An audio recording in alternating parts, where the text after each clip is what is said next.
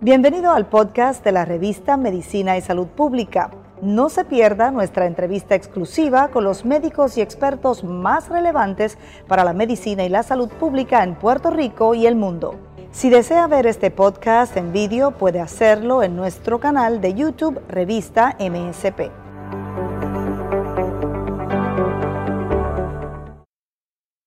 Pues mira, desde algo que me inculcó siempre mi, mi, familia ha sido el amor, el amor patrio, ¿no? El amor por Puerto Rico y no, y no tiene que ver con cuestiones políticas, sino simplemente de que aquí somos, aquí nacimos y, y, y, aquí queremos estar. Y es algo que yo siempre he tenido en la mente, independientemente de, de dónde estoy, ¿no? Desde joven yo siempre he tenido la oportunidad de, de vivir en otros lugares, trabajar en otros lugares. No sé, cuando tenía 23 años, por ejemplo, estuve trabajando en Bolivia, los cuerpos de paz, dos años por allá. Y aún así, aunque yo estuve fuera y estuve explorando otra, otras culturas, siempre mi cultura me ha llamado, ¿no?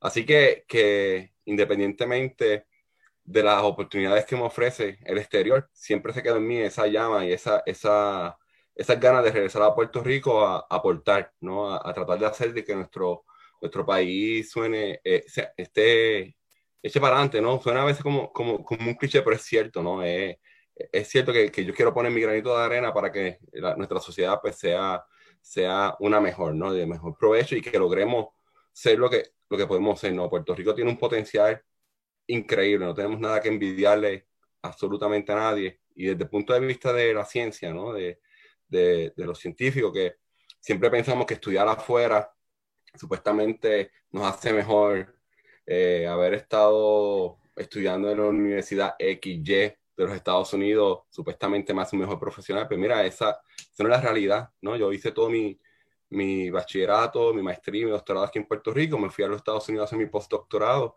y en la Universidad de Florida International University y la verdad es que te das cuenta de que los puertorriqueños pues son están bien preparados, ¿no? Así que independientemente de lo que, me, podría dar esa experiencia afuera, yo siempre he querido regresar a dar un poco de lo, que aprendí y tratar de echar a Puerto Rico para adelante y pasar también así mis conocimientos a otros estudiantes con los que estoy trabajando ahora, por ejemplo. Quería que el público un poco supiera en qué te vas a centrar ahora, ¿verdad? ¿Cómo piensas ayudar a Puerto Rico desde el trabajo que haces?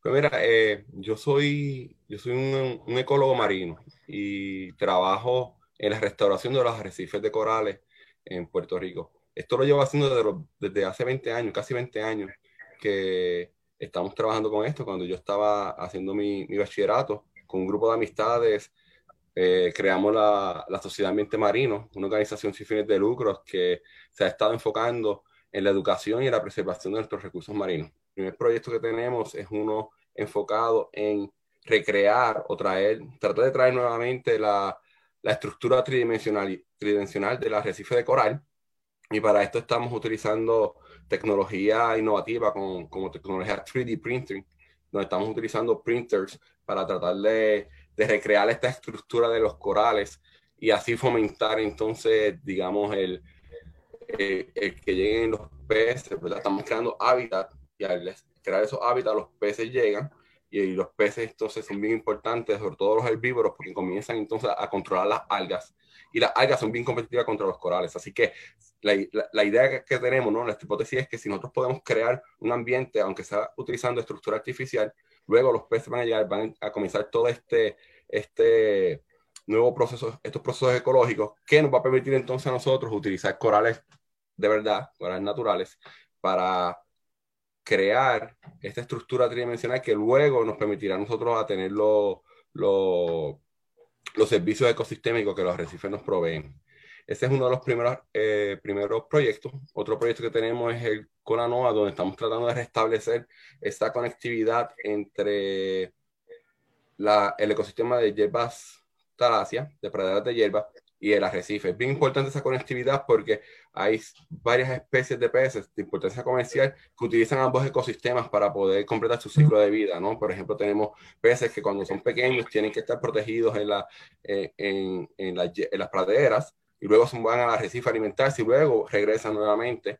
Tenemos peces que están en arrecifes, pero tienen que regresar a la hierba para reproducirse, por ejemplo. Y vamos a trabajar también con un cactus que se llama Leptocereus crantianus, que es una especie endémica, solamente la encontramos en culebra eh, y está en peligro de extinción.